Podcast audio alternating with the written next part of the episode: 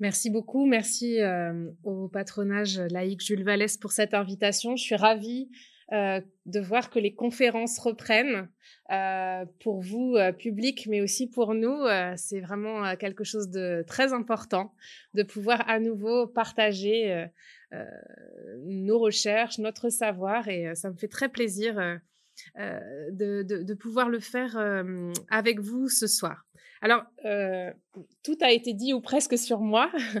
Je voulais simplement, en, introduction de, cette euh, présentation, vous expliquer un petit peu comment j'en suis venue à m'intéresser en historienne euh, à ces figures de collectionneuses d'art et mécènes à la période contemporaine.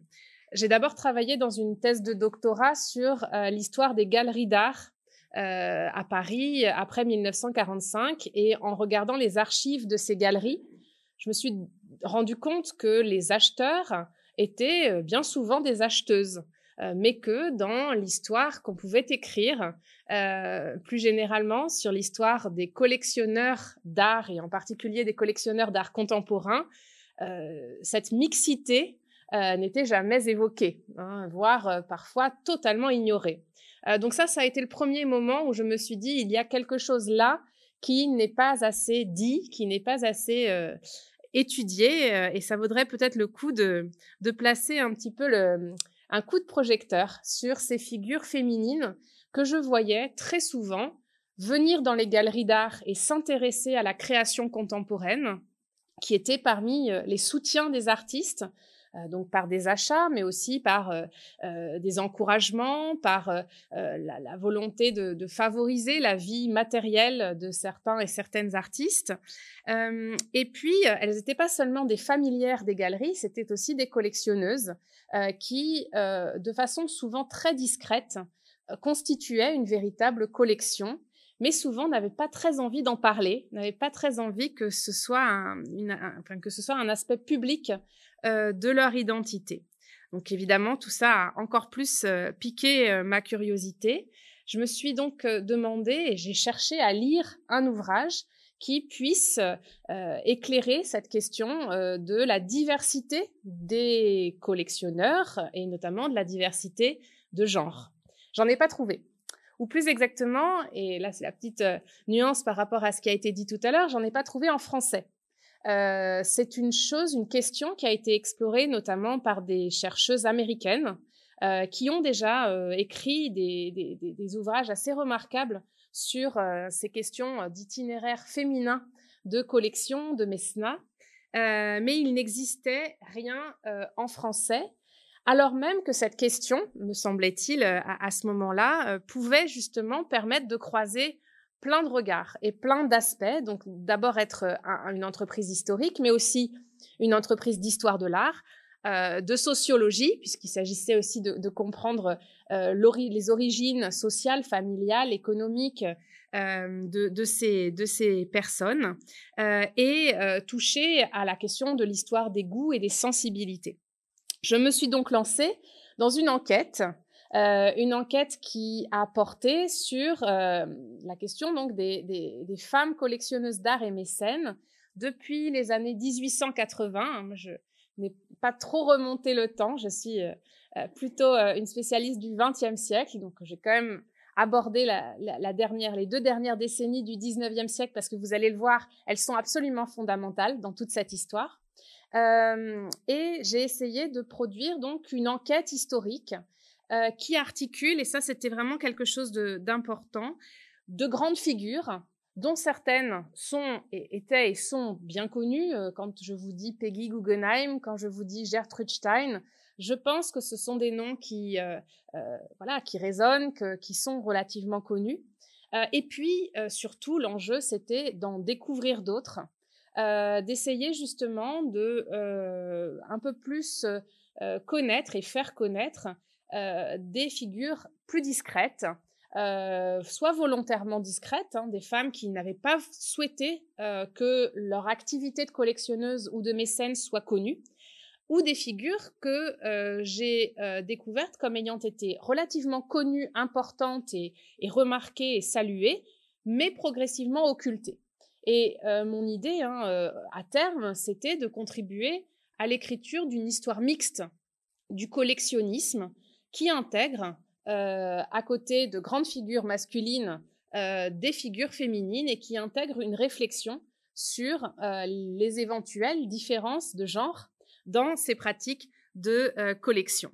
Alors, le premier constat, euh, ça a été euh, qu'il fallait absolument commencer par lutter contre les silences de l'histoire et prendre le contre-pied finalement euh, de ce qui a été écrit et est toujours écrit, hein, même après la publication de ce livre, qui a été donc publié en 2014. ce, qui a, est écrit quand est exposé l'histoire des collections privées d'art ancien d'art moderne ou d'art contemporain. Lutter contre les silences de l'histoire, c'est finalement rejoindre un programme euh, en histoire des femmes et du genre, tel que Michel Perrault, par exemple, a pu l'exposer à plusieurs reprises dans des, ouvrages euh, passionnants. Euh, ces silences de l'histoire, on les constate aussi bien quand on fait l'histoire sociale, économique, politique, mais aussi donc l'histoire des collections d'art. il y a le même phénomène d'une négation de ces présences féminines pourtant nombreuses, ou bien d'une déformation de leur choix, de leur pratique, du sens que pouvait avoir pour elles la collection. ces silences de l'histoire, on les voit aussi dans une marginalisation historique du rôle des femmes qui fait écho hein, à une marginalisation euh, de leur rôle dans la cité en général, et que euh, pour le monde de l'art, la sphère artistique est tout aussi euh, évidente dès lors que on regarde plus attentivement les archives, dès lors que on mène une enquête avec en tête cette idée hein, de d'identifier et de mettre donc la lumière sur ces, sur ces, sur ces femmes collectionneuses d'art et euh, mécènes. Les préjugés vont en fait très loin quand on examine un petit peu ce qui est associé à la collection d'art. Dans euh, l'histoire du goût, tel qu'on l'a beaucoup écrit euh, jusqu'à présent, on trouve ce postulat assez tenace qui finalement repose sur l'idée qu'il y a un fossé de genre alors les, Américains parlent de gender divide, gender gap, un fossé de genre euh, associant les femmes d'un côté à des pratiques de consommation et de décoration, et les hommes de l'autre côté avec la création et la collection. Ce, fossé qui est euh, très présent, très prégnant dans nos sociétés euh, occidentales, mobilise notamment un référent masculin qui est celui de Don Juan, qu'on trouve vraiment très souvent associé euh, à, des études sur la psychologie de la collection, qui va euh, finalement euh, en faire une extension de la conquête sexuelle et faire de la passion du collectionneur un appétit de conquête, un désir de possession. donc un paradigme qui finalement reprend un certain nombre de stéréotypes de genre sur l'appétit masculin et la passivité féminine. Ça ne peut pas s'universaliser, hein, ce stéréotype. Appliqué aux femmes, on le trouve complètement inversé. Et euh, les collectionneuses ont souvent fait l'objet, en particulier à la fin du 19e siècle et au début du 20e siècle, de discours extrêmement négatifs, péjoratifs, qui dénigraient la collection pour une femme en l'associant avec euh, bah, des pratiques qui, elles aussi, finalement, euh, rejoignent euh, la sphère amoureuse. donc, la collectionneuse devenait une mangeuse d'hommes, hein, donc il y a cette dimension-là. Ou alors, la, catégorisant aussi du côté de la maniaquerie et de l'accumulation, notamment avec tout ce qui a été dit sur le bibelot, la maniaquerie du bibelot. Donc ça, c'est des choses que j'ai que j'ai beaucoup trouvées, ces préjugés euh, sont très importants. Alors, ils ont des, moments de prégnance très fortes, des moments où on les trouve un petit peu moins. Mais euh, il était plus que temps, donc en 2014, de les pointer, ces préjugés, euh, de pointer aussi ces occultations, de les critiquer et d'ébaucher donc une histoire du collectionnisme en Occident qui prenne des figures féminines comme objet. C'était un pari euh, que j'ai donc euh, fait à ce moment-là, mais euh, c'était aussi un pari relativement militant, hein, puisqu'il s'agissait de montrer qu'il était possible est finalement assez judicieux et assez enrichissant d'écrire une histoire du collectionnisme au féminin et que cette histoire pouvait enrichir ce que nous savions des pratiques de, collection. L'un des enjeux de, ce travail concerne la réattribution. Euh, j'ai constaté euh, que beaucoup de collections n'étaient pas attribuées à leur propriétaire légitime. Et comme on dit d'un tableau qu'il est nécessaire de le réattribuer à, à l'artiste qui l'a réalisé, de la même manière, euh, l'un des enjeux de ce travail, ça a été de réattribuer des collections à leur véritable euh, propriétaire, à leur véritable orchestratrice. La mémoire collective a en effet beaucoup oublié que derrière un nom d'homme s'activait en réalité parfois un couple, et ça c'est vraiment quelque chose de très important dans cette histoire que je vais vous raconter, parfois une épouse, parfois une veuve, de la même manière, hein, c'est un, élément essentiel de mes, découvertes, parfois une fille, euh, et donc, euh, des figures dans l'ombre étaient euh, aussi importantes, voire plus, importantes, que la personnalité masculine qui, publiquement, avait donné son nom à la collection. L'exemple le plus intéressant de ce point de vue-là est celui de Nelly Jacquemart. Nelly Jacquemart, dont vous voyez ici un, autoportrait de 1880, qui a été peint donc à un moment de rupture dans sa vie, Nelly Jacquemart a commencé son existence de façon très autonome, euh, une existence d'artiste. Elle a eu un, succès assez important comme portraitiste. Elle a exposé au salon, a été récompensée, euh, donc a, véritablement commencé euh, sa, vie avec une, belle carrière d'artiste avant de se marier avec Édouard André. Édouard André, banquier, richissime, euh, protestant, euh, issu d'une famille donc de, banquiers, de financiers. Et euh, ce mariage avec Édouard André a marqué un tournant dans l'existence de Nelly Jacquemart, qui a renoncé à la peinture, elle a cessé de, de créer, et elle s'est lancée donc dans une existence beaucoup plus tournée non plus donc vers la création, mais vers la collection, en multipliant les voyages en compagnie d'Édouard André, en particulier des voyages en Italie, hein, et avec une passion qui s'est développée pour l'art de la Renaissance italienne, euh, et qui les ont amenés au moment où ils ont aménagé leur hôtel particulier, aujourd'hui le musée Jacques Marandré, que vous connaissez sans doute, euh, à aménager et à ameubler ce, meubler cet hôtel particulier tout neuf euh, avec des œuvres d'art, donc des peintures, des sculptures, des éléments de mobilier des fresques de Tiepolo en particulier, euh, qui ont pris place dans leur demeure, une demeure qui était essentiellement euh, une demeure de réception, hein, puisque c'était un couple important de la vie euh, parisienne, qui recevait énormément et qui avait fait de cet hôtel particulier un lieu, une vitrine de leur goût raffiné et de leur passion pour la Renaissance italienne. Donc, euh, les personnes qui ici n'ont pas visité ou pas depuis longtemps visité le, musée Jacques Marandré, je vous invite à, retourner euh, regarder les salles, en particulier donc les salles du premier étage qui euh, sont consacrées à des œuvres absolument majeures de la Renaissance italienne, Renaissance de Florence, de Venise en particulier.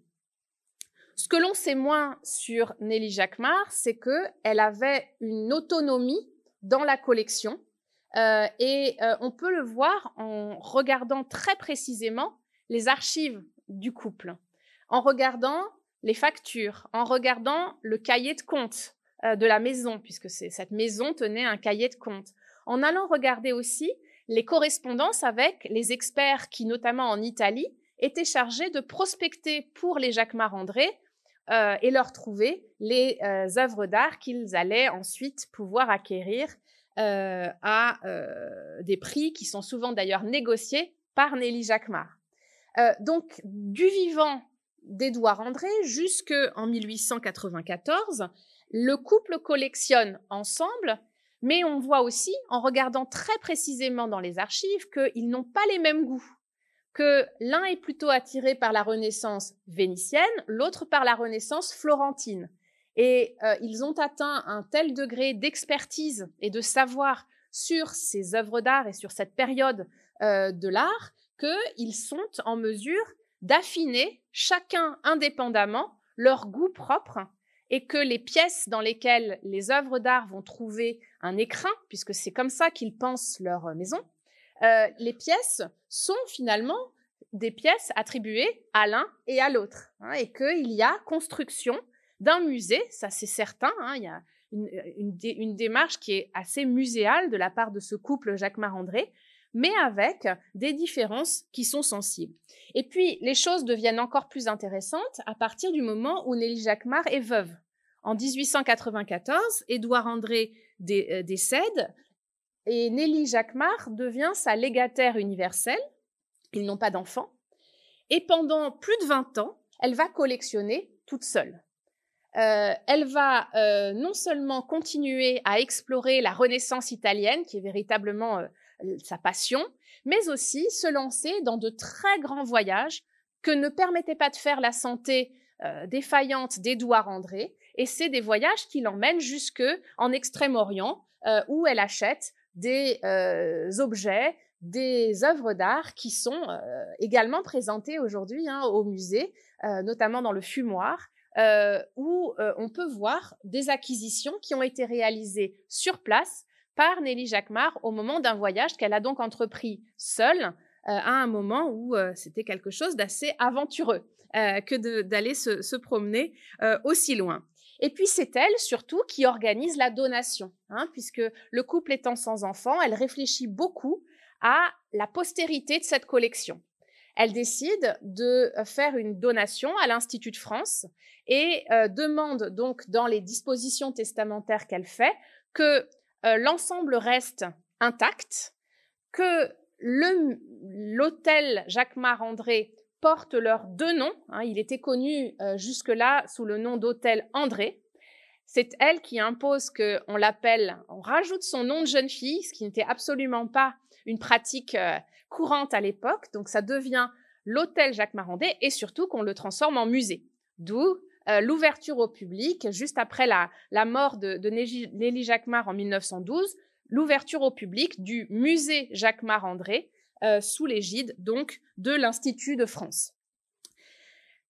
Vous le voyez ici, cet enjeu de réattribution, il est tout de même essentiel. Il s'agit de redonner à cette collection dont on trouve souvent euh, une présentation assez euh, euh, rapide et inexacte sous le nom d'Édouard André, redonner sa part à Nelly Jacquemart, redonner aussi la part qui lui revient dans la patrimonialisation de cette collection.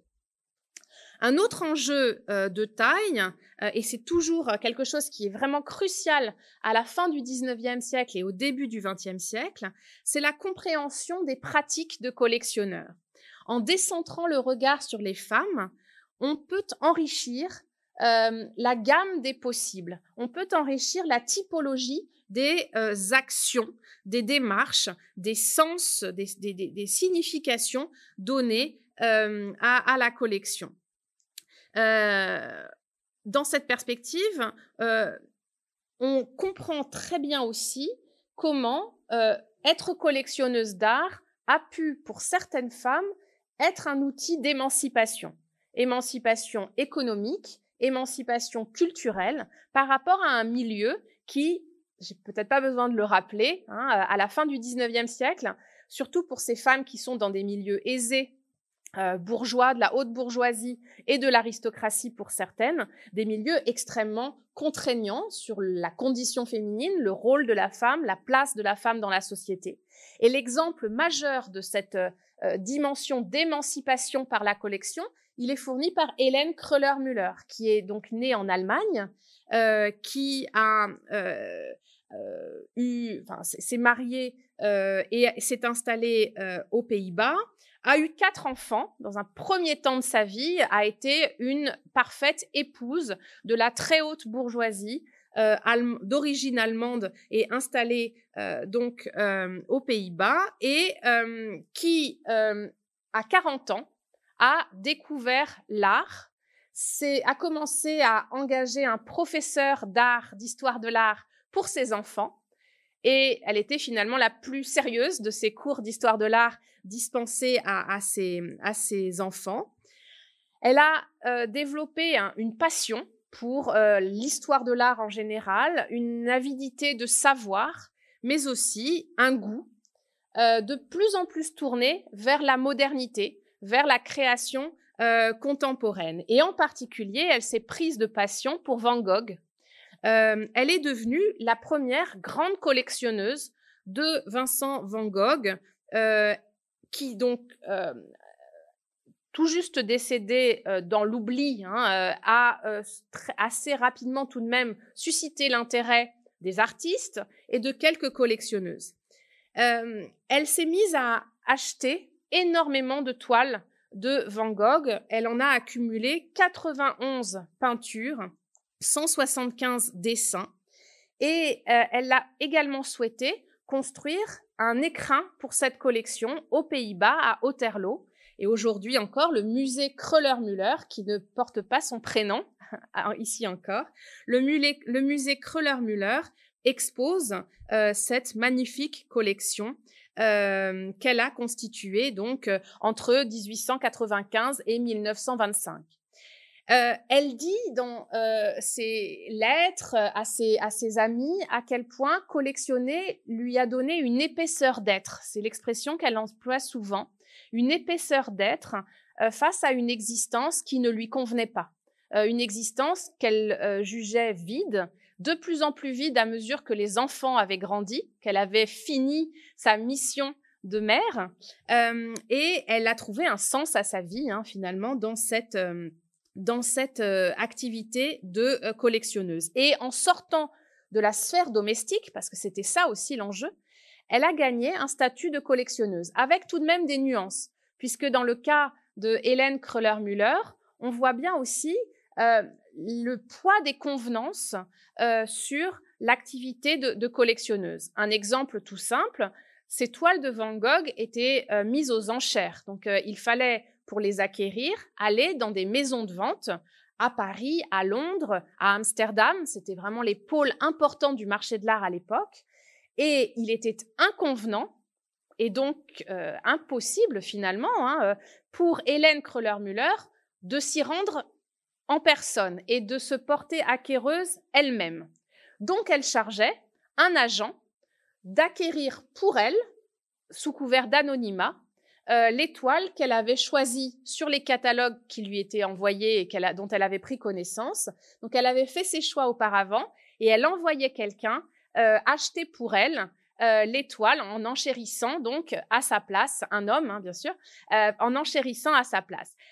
À la fin de sa vie, elle était quand même dans la salle, à l'arrière. Hein, et parce que elle, avait très envie de, vivre ces moments assez euh, intenses de la vente aux enchères, du moment où elle remportait le tableau, euh, mais toujours donc à l'arrière de la salle, toujours euh, dans un anonymat plus ou moins, d'ailleurs. respecté, hein, puisque au bout d'un moment, tout le monde savait que c'était elle qui, qui l'achetait. Donc, dans ces itinéraires hein, de, femmes euh, issues d'un milieu où, le, respect des convenances, où l'importance de rester dans, son rôle était, fort, euh, la collection euh, s'est faite en négociant avec les interdits, avec les convenances, et en essayant tout de même de trouver des moyens pour sortir de, euh, de, cette, euh, de, de, ces impossibilités de dépasser les obstacles qui y étaient posés. Ces collectionneuses, on les trouve dans tous les milieux, même si, bien sûr, euh, ce sont plutôt des pratiques pour les collections d'art, de beaux-arts et les collections d'art décoratif, plutôt des pratiques des élites. ce sont notamment des pratiques de l'aristocratie. Et à la fin du 19e siècle et au début du 20e siècle, beaucoup de femmes de l'aristocratie européenne euh, sont de très grandes collectionneuses.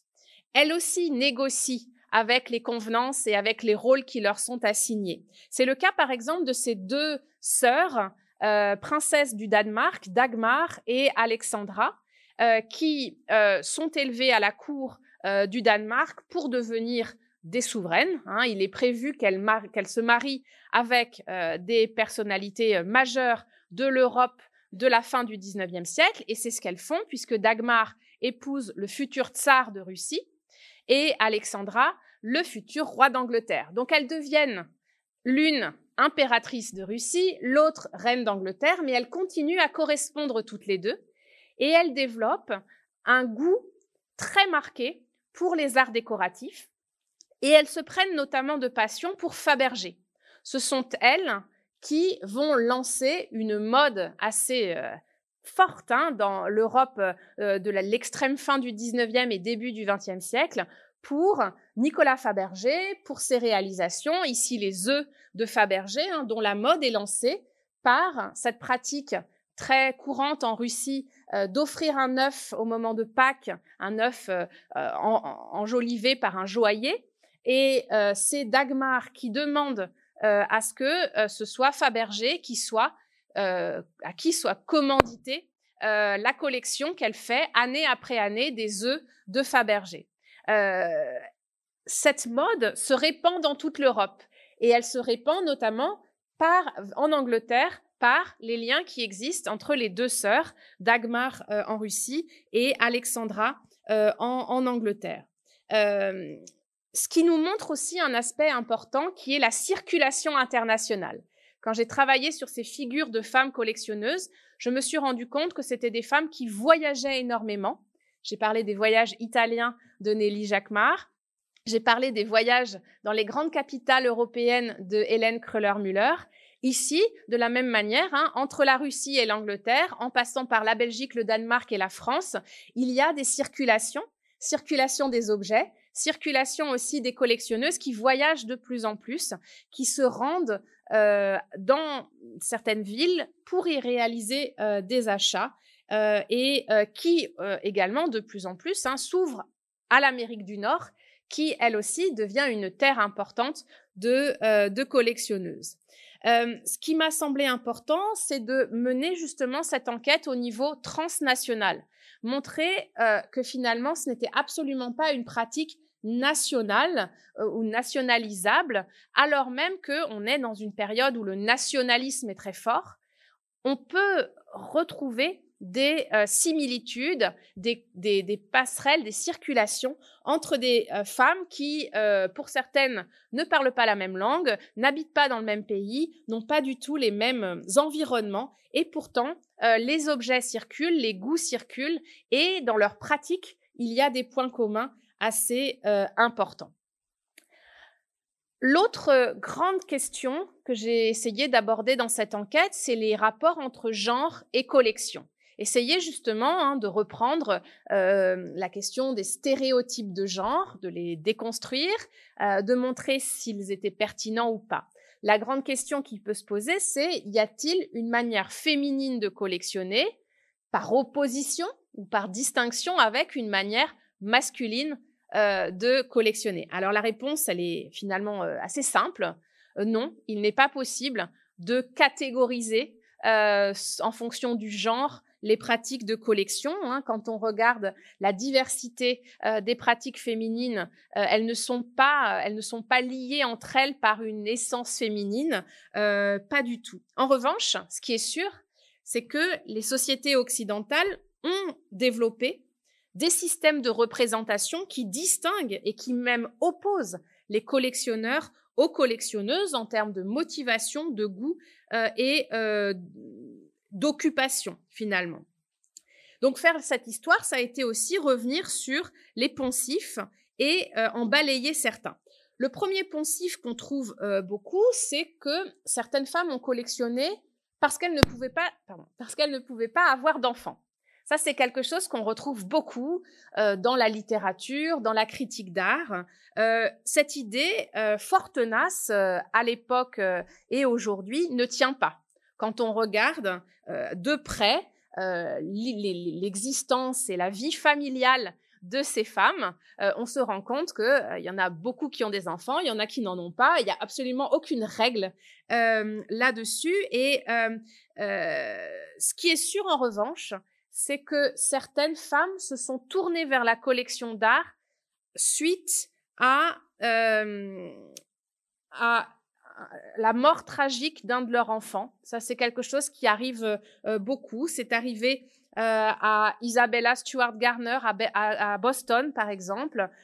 on, a pu penser que le fait que Nelly Jacquemart n'ait pas d'enfant l'a poussé également à collectionner, à se jeter dans cette pratique de collection avec, avec passion. Certaines n'ont jamais souhaité être mères. C'est le cas de Gertrude Stein, dont on va parler euh, tout à l'heure, qui a une aversion pour le modèle familial hétérosexuel. Euh, certaines euh, ont souhaité placer leur carrière, puis leur collection avant et, à la place de tout, tout projet familial. Mais la majorité d'entre elles, néanmoins, ont une vie famille, ont des enfants, et on ne saurait donc généraliser euh, cette question-là euh, sur l'ensemble de la catégorie des femmes collectionneuses d'art et mécènes. L'autre idée reçue qu'il m'a fallu euh, également balayer, c'est la question, c'est l'idée qu'on collectionne à défaut de créer, que ces femmes auraient bien aimé être des artistes, mais n'ayant pas le talent, n'ayant pas l'opportunité, se sont tournées plutôt vers la collection. Alors c'est pareil, on trouve quelques exemples euh, dans l'histoire de cette, euh, reconversion. Hein, euh, on, verra tout à l'heure le cas de Ingvild Goetz, une Allemande qui collectionne dans le dernier tiers du XXe siècle. Elle a fait des études d'art, commencé une existence d'artiste et très vite, elle s'est plutôt tournée vers le marché et la collection d'art avec cette idée que finalement sa, production personnelle euh, n'avait pas euh, une valeur et un intérêt euh, assez, assez important. Néanmoins, toute généralisation ici est également abusive, tellement il y a des contre-exemples absolument magistraux de femmes qui n'ont jamais eu une de fibre créatrice, qui n'ont jamais souhaité être artistes et qui donc n'ont pas eu à gérer une prétendue frustration qui les aurait conduits vers la, collection. Donc, euh, interroger les rapports entre genre et collection, ça suppose de mieux euh, interroger finalement la condition féminine et de revenir à ce qui, dans la société, dans les conditions euh, économiques, juridiques, c'est très important, et politiques, détermine certaines femmes dans leur parcours de collectionneuse. Et c'est ce que j'ai fait en essayant justement de déterminer des générations. Il me semble que là, dans une approche d'histoire euh, sociale des collectionneuses, il faut essayer de lier leur euh, choix à l'évolution de la société. Car entre 1880 et la fin du XXe siècle, ou le début du XXIe siècle, la condition des femmes change considérablement. Et euh, ce qui me semble intéressant, c'est justement d'observer les choix, les itinéraires de ces femmes comme un miroir des transformations de la vie des femmes dans euh, la société dans laquelle elles ont évolué. Et là, on commence à pouvoir interroger les, rapports entre genre et collection. Si on regarde par exemple la première génération, cette première génération, grosso modo, on peut euh, la situer des années 1880 à 1905. Tout ça, ce sont des dates, euh, les historiennes et les historiens aiment bien avoir des dates, euh, évidemment, euh, voilà, c'est plus pour vous donner un, cadrage hein, que, que pour euh, faire des affirmations définitives. Dans cette génération-là, ce qui va être l'enjeu central, c'est de concilier l'impératif domestique avec l'aspiration à la collection. Comment peut-on en étant pour ces femmes qui sont donc dans les milieux euh, de la bourgeoisie, de, cette révolution industrielle qui est assez régressive hein, pour les droits des femmes, pour leur émancipation, comment concilier une injonction domestique, une injonction à être des femmes d'intérieur, avec une aspiration à collectionner Eh bien, on le voit très bien quand elles vont subvertir, d'une certaine manière, des pratiques de décoration qui sont parfaitement admises, socialement admises, à elles d'embellir la maison, ça tout le monde en convient, subvertir ces pratiques-là pour euh, mener une véritable euh, activité de collectionneuse. Parmi les figures dont on peut faire le portrait et qui correspondent à cette, cette génération, il y a donc les deux danoises dont j'ai parlé tout à l'heure, il y a Nelly Jacquemart également, il y a aussi Isabella Stuart Garner, qui est donc à Boston. C'est la première américaine dont, je parle ici. Elles sont importantes et nombreuses hein, à ce moment-là à se mettre à décorer des maisons avec des moyens financiers considérables. Euh, c'est le cas hein, d'Isabella Stuart Garner, qui euh, hérite de ses parents, de son père, une fortune considérable et qui est mariée avec euh, un, riche entrepreneur de Boston et qui se lance dans l'aménagement, la décoration de cette maison qu'elle a fait édifier elle-même sur un terrain euh, à, Boston et qui euh, lui donne l'occasion de voyager en Europe, notamment en Italie, euh, où elle trouve énormément de goût à, elle aussi, hein, la Renaissance italienne, un profond goût pour des objets, mais aussi des, toiles qui l'amènent donc à collectionner beaucoup d'art italien, Botticelli, Titien, euh, mais aussi d'autres écoles. Hein, euh, elle, a euh, acheté également Vermeer et d'être aussi mécène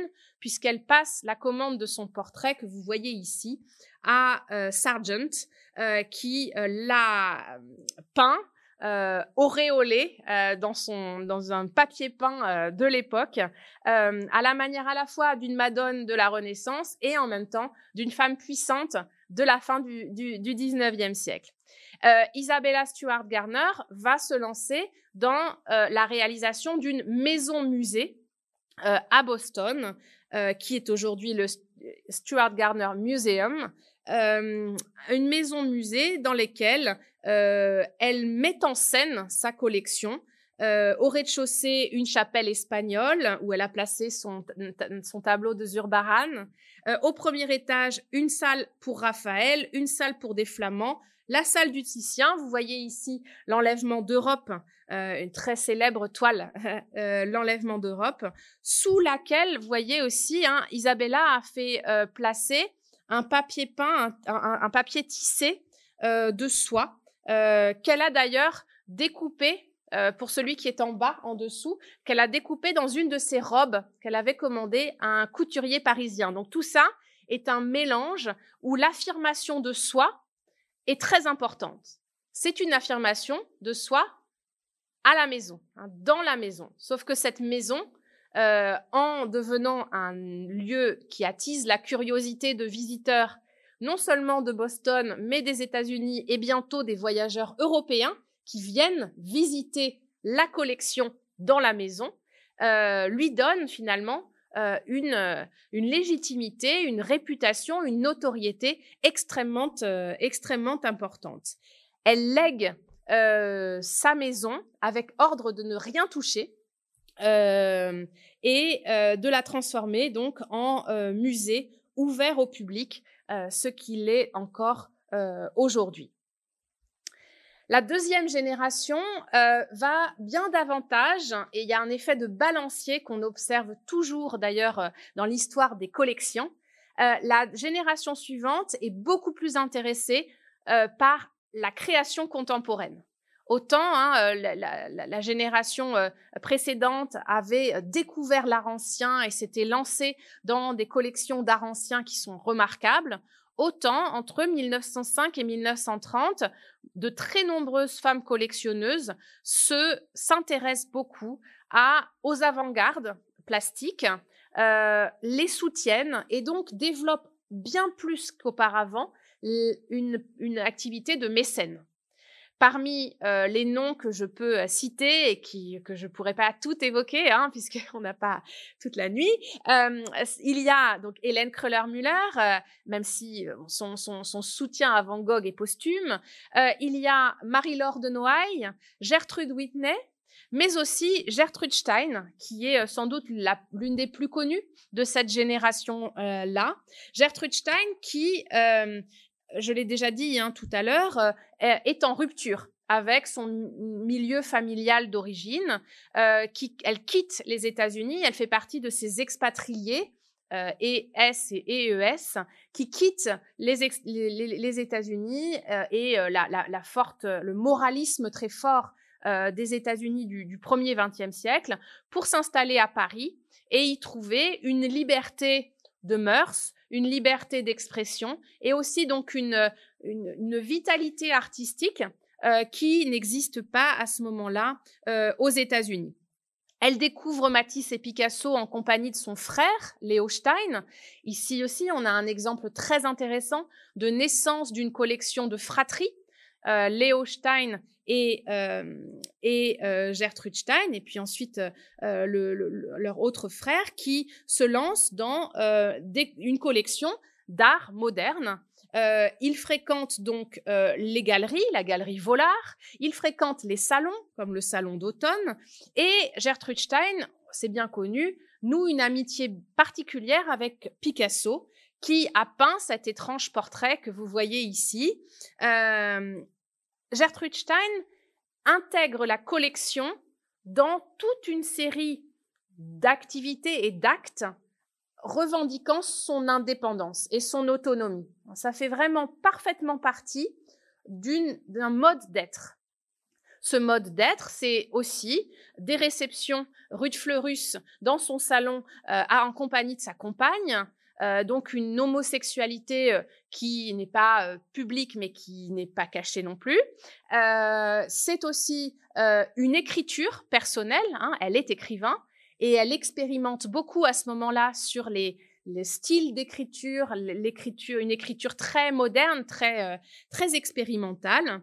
Euh, on a parfois dit qu'elle écrivait en cubiste, euh, et effectivement, il y a quelque chose de, de, de l'ordre de l'inspiration cubiste dans les romans qu'elle écrit à ce moment-là, et un intérêt donc très fort pour les expérimentations euh, des collections, des collectionneurs et des collections de euh, son temps. Et euh, les photographies qui sont faites d'elle à ce moment-là la montrent justement combinant tous ces aspects-là. Elle est femme de lettres, elle est aussi collectionneuse avec derrière elle les tableaux. Donc le portrait, vous envoyez un bout qui est coupé.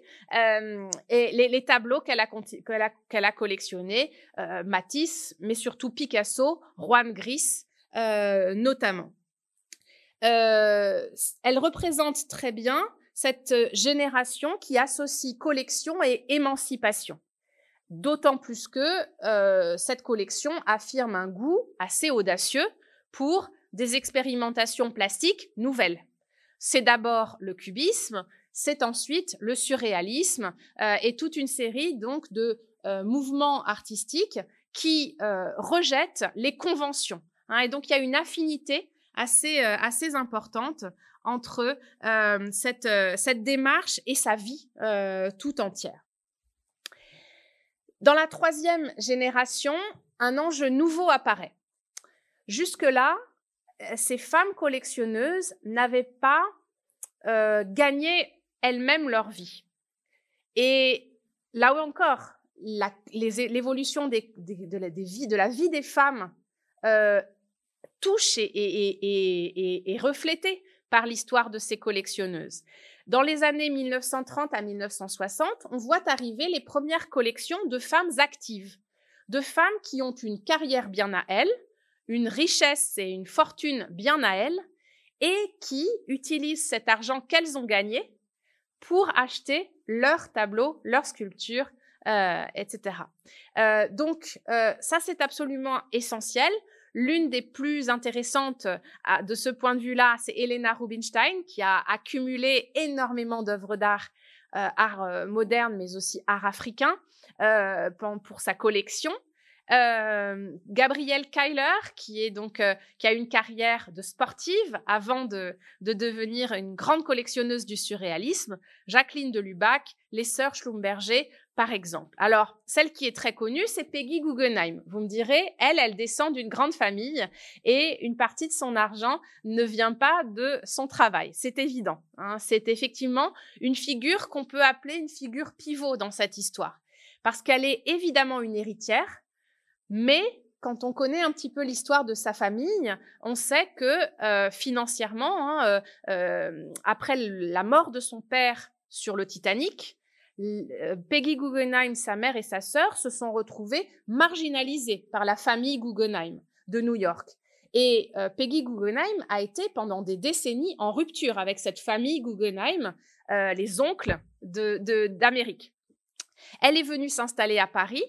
Elle a euh, vécu une vie finalement très proche des écrivains, des artistes, de la bohème parisienne, peut-on trouve-t-on souvent cette expression qui est un peu facile, mais qui dit bien l'existence d'artistes qu'elle a menée. Ici, une photo de Man qui la représente, donc costumée à une des très nombreuses soirées euh, qu'elle organise euh, dans les années 20 et au début des années 30, euh, avec donc ces expatriés à Paris qui expriment un goût pour l'art, pour l'art, les expérimentations artistiques, qu'elle va développer ensuite en décidant de fonder une galerie d'art. Une galerie d'art d'abord à Londres, euh, qu'elle ouvre euh, en 1938, et puis ensuite à New York, parce que donc euh, la Seconde Guerre mondiale ayant éclaté, elle se réfugie à New York, où elle ouvre donc une galerie très importante dans l'histoire de l'art américain, puisque c'est une galerie qui va exposer non seulement les surréalistes européens, mais aussi, et de plus en plus, les artistes de l'expressionnisme abstrait américain, notamment Jackson Pollock. Euh, cette collection, euh, elle euh, va la constituer progressivement. une collection qui est double, donc des œuvres surréalistes, en particulier celle de Max Ernst, avec qui elle a été mariée pendant un court moment, et puis des œuvres contemporaines, des œuvres donc d'artistes américains comme Calder. Vous voyez ici hein, un, mobile de Calder ou encore des œuvres de l'expressionnisme abstrait comme celle de euh, Jackson Pollock. Euh, la figure de Peggy Guggenheim euh, est absolument essentielle dans cette histoire des femmes collectionneuses parce que elle va justement représenter à la fois l'entrepreneuse, donc elle est galeriste, elle expose des artistes, elle tente de les faire connaître et de les faire acheter par des collectionneurs, elle est collectionneuse elle-même, donc euh, les œuvres qui lui plaisent le plus ou les œuvres qu'elle ne parvient pas à vendre, elle les garde pour sa propre collection. Et puis, elle a une démarche après la Seconde Guerre mondiale qui consiste à trouver un lieu pour sa collection. Ce lieu, euh, elle va le trouver à Venise, où elle s'installe à partir de 1948 dans ce qui est aujourd'hui le musée Peggy Guggenheim de euh, Venise, que vous connaissez peut-être. cette collection est euh, présentée dans ce palazzo euh, vénitien où elle euh, est chez elle et où elle s'installe donc jusqu'à la fin de sa vie. Je vous montre quelques exemples de cette maison, maison qui est également en fait plus ou moins un, musée en, germe du vivant de Peggy Guggenheim qui aime bien poser toujours hein, au centre des pièces de sa maison et ici sa chambre avec ses chiens aussi qu'elle aimait beaucoup. Euh, elle est un pivot, Peggy Guggenheim, parce qu'elle va énormément inspirer euh, les collectionneuses de la génération suivante pour euh, son audace, sa volonté de soutenir les artistes. Et à partir de des années 1970, clairement, hein, les modalités d'affirmation de soi des collectionneuses vont changer. on peut d'ailleurs aller jusqu'à dire que beaucoup euh, de ces collectionneuses euh, affirment leur individualisme avec plus de force euh, qu'auparavant. Ces collectionneuses, c'est par exemple donc l'allemande Ingvild Goetz, la française Agnès B, la russe Tatiana Kolodzai ou encore l'italienne Patrizia Sandretro de Rebodengo qui est née en 1959 et qui est la Benjamine de euh, ces portraits que je vous présente euh, et peut-être un peu moins connue que les autres. Euh, cette, cette, dernière génération est assez intéressante parce que elle s'articule assez fortement avec les luttes féministes. les collectionneuses d'art ne, peuvent, ne, restent pas indifférentes à, aux mobilisations féministes de leur époque. Pour certaines, il y a une distance évidente qui est prise avec ces, ces, courants féministes. Pour d'autres, au contraire, il y a une réflexion articulée euh, au féminisme euh, qui est euh, importante dans la collection. C'est le cas de Patricia Sandretto qui commence à collectionner dans les années 1990, d'abord en, se tournant vers les artistes britanniques, puis en élargissant le spectre et en collectionnant donc l'art contemporain. Son activité est très intéressante parce qu'elle révèle aussi la transformation de ce que ça veut dire qu'être collectionneur d'art contemporain à cette époque-là. Euh, les collectionneurs prennent de plus en plus d'importance dans le marché de l'art, dans la scène artistique mondialisée. Euh, et euh, ces collectionneurs, notamment Patricia Sandretto, sont invités à présenter des sélections de leur, de leur collection à euh, exposer ici et là. Et euh, c'est cette injonction à montrer sa collection euh, qui l'amène à réfléchir à ce qu'elle voulait donner à voir. Constatant qu'elle était souvent la seule collectionneuse invitée parmi un panel d'autres collectionneurs hommes, elle a accentué délibérément la part des artistes femmes dans sa collection. Et elle a beaucoup réfléchi à euh, l'importance hein, de rendre visibles les travaux des euh, femmes artistes euh, en les collectionnant. Donc il y a aussi cette réflexion sur une nouvelle forme finalement de promotion des artistes et des, œuvres, qui est d'utiliser le pouvoir médiatique, notamment de la collection, afin de servir la réputation des femmes artistes. C'est le cas par exemple avec les travaux de Mona Hatoum, euh, Patricia Sandretto collectionne euh, notamment euh, des travaux de Mona Hatoum, comme ce collier de cheveux, donc un collier de cheveux humain posé sur un buste en bois, qui pour elle est une œuvre importante de sa collection parce que c'est un jeu sur le bijou féminin, c'est aussi un jeu sur le corps et, les, et, la, et la, la, féminité corporelle, les injonctions euh, euh, aux cheveux longs, les injonctions à, à se, à s'apprêter. Euh, une œuvre donc qui joue de plein de registres contradictoires, le romantisme avec la mèche de cheveux, mais aussi la, la, mort, la magie, etc. Ça fait partie des œuvres qu'elle a choisies comme sélection de sa collection pour montrer justement l'importance des travaux de certaines artistes euh, réflexions donc euh, qui, finalement font sens aussi dans une société où euh, on parle de libération du corps des femmes, mais on constate aussi la présence de fortes injonctions, notamment pour tout ce qui touche le corps, la beauté, le paraître, etc il y a euh, toute une série hein, euh, de, manifestations euh, qui associent assez étroitement des collectionneuses et des artistes femmes. Et il me semble que cette dernière génération est justement une de celles qui a, enfin, est celle qui a pris position dans un mouvement féministe de façon très diverse. Hein. Il y a autant de positions et de discours qu'il y a de collectionneuses à peu près. Néanmoins, on voit bien que les choses changent et euh, les œuvres collectionnées, le sens donné à cette collection euh, évolue euh, lui aussi. Alors, le dernier enjeu que je voulais évoquer un peu plus rapidement, c'est celui de l'invisibilité à la visibilité de ces femmes collectionneuses. il est certain qu'elles ont contre elles l'ombre des hommes de leur vie.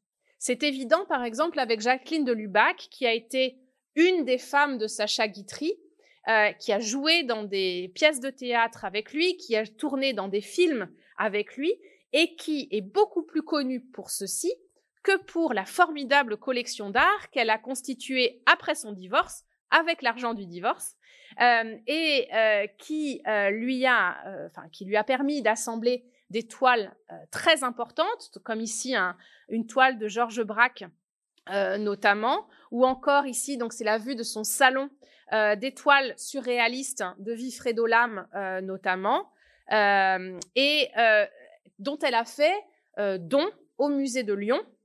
et aujourd'hui, ces toiles, vous pouvez les voir à Lyon, au musée des beaux-arts euh, de Lyon. Donc il y a une invisibilisation, l'exemple de Jacqueline de Lubac n'en est qu'un parmi d'autres. Quand on regarde par exemple les expositions euh, les expositions collectives euh, de collectionneurs, une exposition qui s'appelait Passion privée, qui a eu lieu en 1996 au musée d'art moderne de la ville de Paris. Deux tiers de ces collectionneurs sont anonymes, donc il est difficile de savoir euh, et je pense, je, sais qu'il y a beaucoup de femmes, mais elles sont anonymes. Un tiers des collectionneurs et des collectionneuses nommés sont, pour, pour 30 d'entre eux, des hommes, 11 des couples et seulement 2 des femmes. Euh, donc en 1996, on est encore euh, dans une très euh, grande invisibilité, ou en tout cas d'une très forte, très moindre visibilité des femmes que des, que des, hommes. Un autre exemple, en 2008, Judith Benamou a publié un ouvrage qui s'appelle Collectionneurs du monde, Global Collectors, où elle dresse 115 portraits de collectionneurs et collectionneuses. Ces portraits, ce sont 95 portraits d'hommes, 5 portraits de couples et 15 portraits de femmes. Donc encore en 2008, il, demeure hein, cette très grande, euh, cette très grande invisibilisation, cette très grande, cette moindre visibilité euh, des femmes euh, collectionneuses. Néanmoins, les choses changent. la visibilité progresse très nettement à partir des années 1990 et 2000 avec des initiatives de la part de ces collectionneuses à à créer des fondations. Euh, quand on examine un petit peu la part des hommes et des femmes et des couples dans la création des fondations d'art contemporain pour abriter des collections privées, on se rend compte que les femmes y ont une part importante. L'exemple qu'on peut citer, c'est celui d'Igvild Goetz, qui à Munich a créé donc euh, une fondation et un musée euh, pour abriter euh, sa création. D'une manière générale, hein, on voit aujourd'hui une grande présence médiatique de ces collectionneuses qui s'affirment un petit peu plus, même si dans les entretiens que j'ai pu faire avec des collectionneuses d'aujourd'hui, ce qui m'a frappé énormément, c'est leur volonté de discrétion. Et donc là, il y a quand même un continuum historique assez fort qui est euh, une moindre euh, recherche de euh, notoriété, de visibilité médiatique de la part des femmes que des hommes. Et les prêts qu'elles consentent au musée lors d'expositions ou lors de ces voilà des prêts ou des accrochages sont pour beaucoup dans beaucoup de cas des prêts anonymes hein, alors même que Inversement, euh, il y a moins, une moindre recherche d'anonymat de la part euh, des collectionneurs hommes. Voilà, donc là, je vous ai euh, résumé un petit peu à grands traits cette histoire, une histoire que j'ai voulu montrer comme une histoire collective.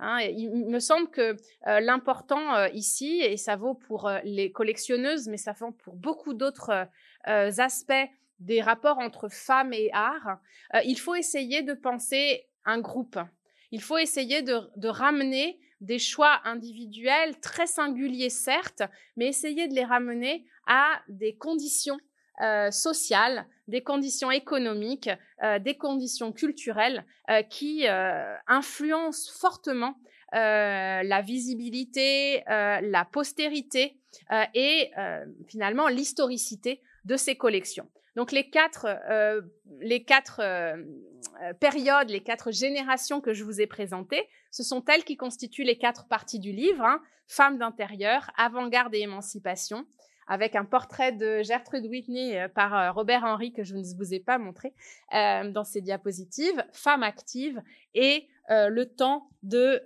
l'individualisme.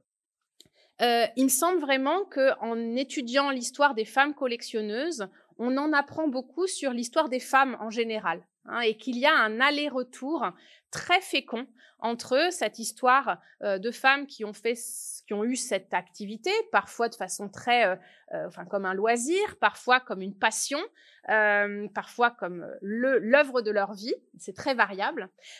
et ce que l'on peut savoir et dire de l'évolution de, de la condition féminine en Occident de 1880 à nos jours. Alors pour ma part, je poursuis beaucoup cette enquête en l'ayant élargie à d'autres groupes qui me semblent tout aussi peu étudiés et euh, qui mériteraient également euh, des synthèses. Euh, la question des femmes galeristes en particulier, hein, donc il y a une très forte féminisation des femmes dans le marché de l'art beaucoup de galeries hein, dès euh, le début du XXe siècle, et ça va en s'accélérant à partir des années 1950, beaucoup de galeries sont tenues par des femmes, même si, pour certaines, elles portent le nom d'un homme, un nom d'homme. Euh, quand on regarde vraiment précisément, on découvre un nombre considérable de euh, femmes actives dans le marché de l'art. D'autres euh, recherche m'amène à euh, regarder aussi la question des femmes d'artistes euh, en examinant une autre occultation qui est celui dont sont victimes, là on peut utiliser ce terme, les compagnes des artistes, qui, aussi bien du vivant de leurs compagnons que ensuite au moment de la postérité, de la construction de la notoriété, sont souvent totalement occultées oubliées dans les biographies de ces artistes, oubliées dans les rétrospectives euh, de musées, et euh, elles ont pourtant un travail essentiel de soutien à la création, parfois de collaboration à cette création, et il me semble qu'on en connaît euh, trop peu encore sur cette autre catégorie de femmes. Et enfin, je travaille aussi de plus en plus sur les femmes de musée et les femmes au musée. De la même manière, hein, la féminisation de la profession de conservateur de musée a été, enfin, reste enfin, cette histoire reste à écrire. Euh, on, sait, on, sait, peu de choses sur la présence euh, de, de, femmes amateurs dans les musées jusque dans les années 1950-1960, au moment où il y a effectivement une féminisation assez rapide de la profession. Mais il y a des femmes avant qui travaillent dans les musées et leur rôle, de la même manière, hein, n'a jamais été, euh, me semble-t-il, suffisamment euh, identifié euh, et reconnu et, analysé pour lui-même. je travaille notamment sur les femmes bénévoles dans les musées. Hein, elles, font pour beaucoup partie d'associations associations d'amis de musée, comités de femmes, comités de dames parfois, ou en anglais Ladies Committee, des femmes qui euh, sont les personnes qui, euh, à la fin du 19e siècle et au début du 20e siècle, jusque tard dans le 20e siècle, font vivre le musée. Elles accueillent les, visiteurs, elles font des visites guidées, elles lèvent des fonds, elles organisent toute une série de manifestations et d'éléments de, sociabilité dans les musées. Et pourtant, quand on lit l'histoire des musées, euh, les histoires des musées qui sont écrites jusqu'à aujourd'hui, elles sont totalement absentes. Voilà, donc c'est un programme que je vous livre comme ça. Euh, il y a beaucoup à faire et je vous remercie beaucoup de m'avoir écouté aussi attentivement. Maintenant, on peut euh, bien sûr euh, échanger. Je serais ravie d'avoir vos questions, vos remarques, vos réactions face à tout ce que je viens de vous raconter. Merci beaucoup.